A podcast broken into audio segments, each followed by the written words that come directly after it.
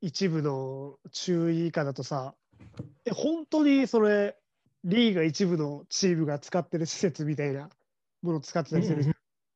うん。なんなら、そう流形大の方が施設いいんじゃないかみたいな。そうそうそう。あれ？なんか、俺らが通ってる学校の方がなんか綺麗だったのみたいな。まあ、このしゃ国の問題にもよるけど、それこそスペインとかはお金ないから、うんうんなんか一部でも、なんか練習場は木のベンチとか結構あるかもね。うん。結構ある。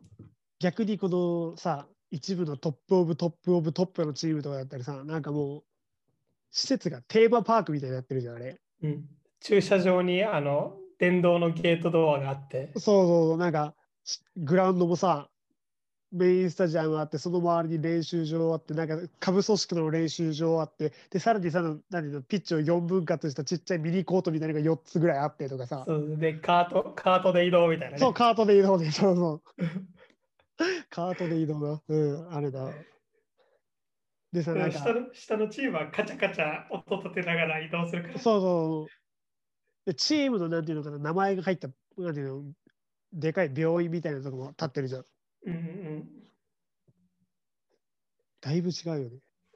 うん、サッカーの世界はもう上が飛んで、上が飛ぶだけ飛んで、下が難しいみたいな状況あるから。うん。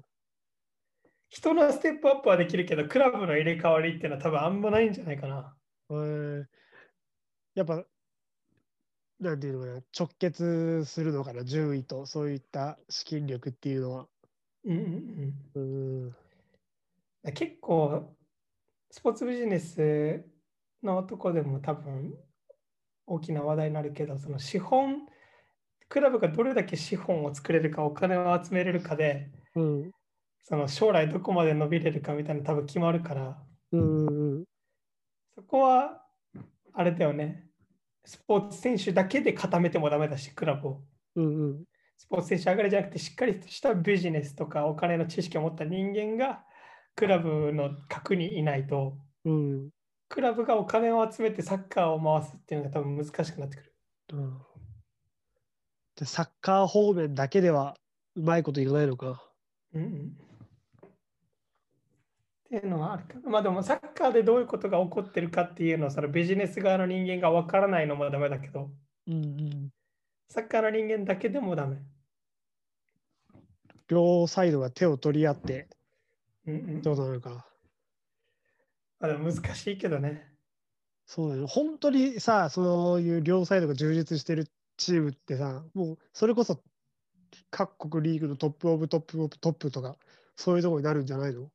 うんなるんじゃない？でもあれらしいけどね、その top of top of top になると、うん。それがゆえの難しさもあるらしくて、政治とか。あー、また違った悩みというか、問題点があるのか。とかはあるみたいよ。まあ、でも結局はそのいろんなサッカーチームいろんなスタッフいるけどうん。それぞれの得意分野カメラが得意とか、なんかあの動画を使うのが得意っていうところからうん、分析とかうんフィジカルとか役割があってそれぞれの分野がめっちゃ得意なコミュニケーション上手い人みたいな。まあ、最終そこなのか、コミュニケーション能力。俺は最終そこだと思うな。コミュニケーション能力。でも、そうか、そうなのかな。でもなんかさ、逆にさ、そういう寡黙な人とかってあんまりいないのじゃん。寡黙な人もね、いるいる。うーん。でもその寡黙な人がコミュニケーション取れないかっていうと、そうではなくて、自分の思ってることはちゃんとはっきりうん、言うけど、普段はシャイとか、ああ、はいはいはい。その自分が何を考えてる、何を思ってるっていうのは、示し方はいろいろあって、うんその仕上げる仕事だったり、うん。必要な時に議論に来るだったりはいはいはい。っていうので、こっちで言う、サッカーチームで言うコミュニケーションは、思ってるけど言わない、うんうん。伝えた方がいいけど言わない、うん。ここまでやった方がいいけどやらないっていうところが多分コミュニケーションのブルブルーに入ってくると思うな。あー結構さ、あれじゃない？日本人が苦手とする分野じゃない、それって。あでも意外、もしかしたらどう？小さい時はできたはずだけど、みんな。うん。それが大きくなっていくにつれて難しくなっていく部分ではあるよね。日本、うん、世界、日本に限らずあるから、これはそうなんだ。うん俺も今でもこれ言ったら、その、なんだろう、自分の意見だけど採用されなかったり、うん。跳ね返されたらやっぱさっきも言ったけど自分が評価されないと誤解してしまうわけじゃん。うんうんうん。それが嫌で、その言わないとかやってしまう時も一応あったりするから、普通に小さいことでもね。うんうんうん。だからここは簡単ではない。えー特に若いと簡単じゃないから、うんうんうん。ナーゲスマンとかはあの若い年齢で監督をやってる人たち、そうん、すごいよね。もう化け化け物化け物。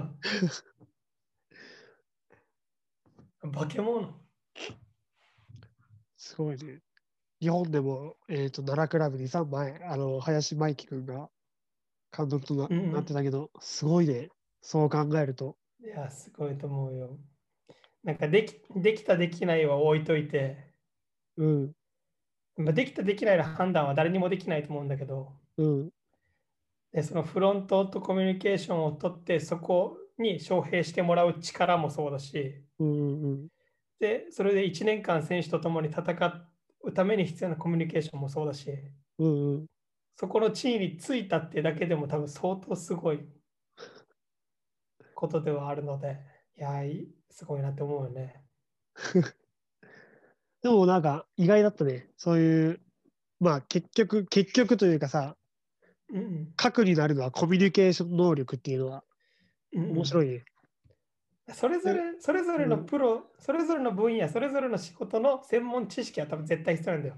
うん、フィジカルの専門知識がある人がフィジカルコーチになるし、うん、そのビジネスの専門知識がある人がフロント側にいるし、うん、で、そのコミュニケーションというか心理学的な専門知識、脳科学的な専門知識がある人がそういうなんかメンタル、メンタル面のケアするし、うんで、。選手はプレーする専門家だし、そうだね。うん、で、サッカーの戦術に詳しい人たちがコーチとかになっていく中で、うん、それぞれの細かい、細かいところはあるんだよ。じゃあ GPS のデータから何を見てるとか、うん、分析の方法はどういう方法を用いてや試合分析してるとか、それぞれの方法、その仕事に関する方法がたくさんあって、それぞれの道を極めたそれぞれの役職のプロがいるんだけど、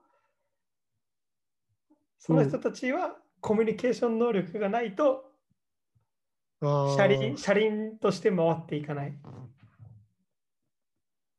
そうです。だって、まあ、自分がさ、例えば、素晴らしい何か、その仕事ができても、それを例えば、人に伝えることができなかったら、その人止まりだもんね。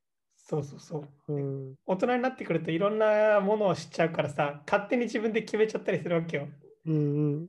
今のチームの現状に合ってないっていう理由で何回も言うけど、監督から今はこれじゃないって言われただけで評価されてないって感じてしまったり、はいはい。お大人だからそう思っちゃってしまうんだけど、うん。そういう難しさも乗り越えられるコミュ力はやっぱ大事。コミュ力の回になってしまったね。コミュ力の回。コミュ力の回だね。まあでも、まあ知っていただけたんじゃないかな。その、まあ、いろんなスタッフ、いろんなことをやってる役職があるよっていうのは。で、その中でまあ、うんその分野の、なんていうかな、能力も必要だけど、やっぱりそういううんコミュニケーション能力っていうのも大事ですよと。伝えることが。そうですね。うん。またその分野の専門知識に関しては、その分野の本当に専門でやってるゲストを呼んでうんうん、そうだね。聞いていけたらいいよね。またいろんな人呼んでね。うんうんうんやっていきましょう。はい。まあ、今回はこんなところで終わるんですけど、はい。まあまた僕たちはアスルっていうグループでやって、Twitter とかね、インスタとか、うんうん、そうだね。TikTok とかもやってるので、まあ、それ見て、あこういうのやってほしい、こういうの喋ってほしいとかあれば、ぜひコメント言っていただければ。言っていただければ答えるか、答えるかな。まあ、でも聞きますんで、コミュニケーションね、コミュニケーション。コミュニケーション。聞きますんで、よろしくお願いします。それではまた。はい。さよなら。バイバイ。